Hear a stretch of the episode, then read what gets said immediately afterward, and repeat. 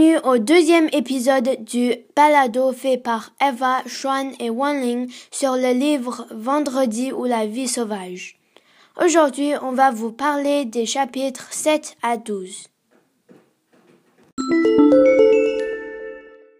Bonjour, je suis Wanlin, la journaliste pour cet épisode. Voici ce qui s'est passé sur l'île avec Robinson. Attention, il y a des événements divulgateurs. Alors, Robinson est encore coincé sur cette île déserte. Il a trouvé cette sorte de poisson qui a de l'encre et il l'a utilisé pour écrire dans des carnets qui n'ont plus d'écriture à l'intérieur. Robinson a aussi trouvé des animaux qu'il peut se nourrir, comme des chevrettes. Robinson a donné des lois pour l'île Speranza car il a du mal à organiser son temps. Un peu plus tard, il a vu de la fumée près de la plage de l'île et il est allé regarder ce que c'était. Il y avait d'autres personnes autour d'un feu.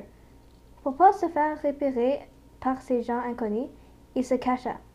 Un jour, il trouva un miroir et il réalisa qu'il ne pouvait plus sourire, mais grâce à son chien, il réussit un peu. Par la suite, il a entreposé toutes ses affaires dans une grotte qu'il décide d'explorer. Il s'est mis dans une position très confortable et il s'est endormi. Il ne pouvait pas rester là, alors il s'est réveillé. Voici les deux analystes de cet épisode, Eva et Sean. Moi, je crois que la raison pourquoi Robinson a créé une charte de l'île de Speranza est qu'il désire ardemment de vivre dans un environnement civilisé.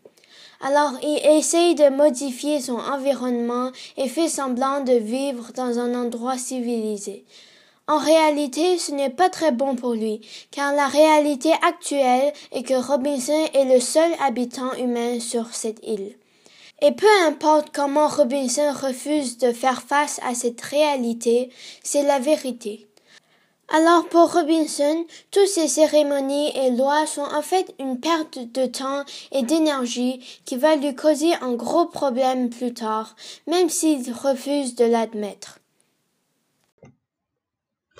Premièrement, je voudrais vous dire que j'avais à moitié raison. Il n'est pas la seule personne sur l'île et il y a des cannibales sur l'île. Mais de toute façon, je crois que Sean a raison qu'il veut moderniser l'île et de de vivre dans un environnement civilisé. Je pense que Robinson est vraiment très chanceux qu'il n'ait pas vu par les peuples indiens sur l'île lors de sa première rencontre avec eux. Parce qu'ils ont montré durant leur rituel qu'il peut être sans pitié. Et ils sont sans doute très doués en bataille car un d'entre eux a même coupé un homme en morceaux très facilement. Alors s'ils décident de tuer Robinson, ils vont probablement réussir. Si moi j'étais coincé sur une île cannibale, je me ferais une cachette invisible à l'œil nu pour que je me fasse pas manger vivant.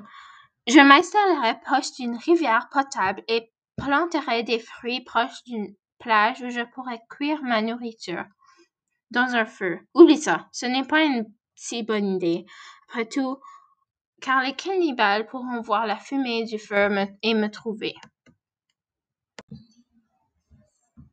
Merci d'avoir écouté cet épisode. J'espère que vous aimez. À la prochaine!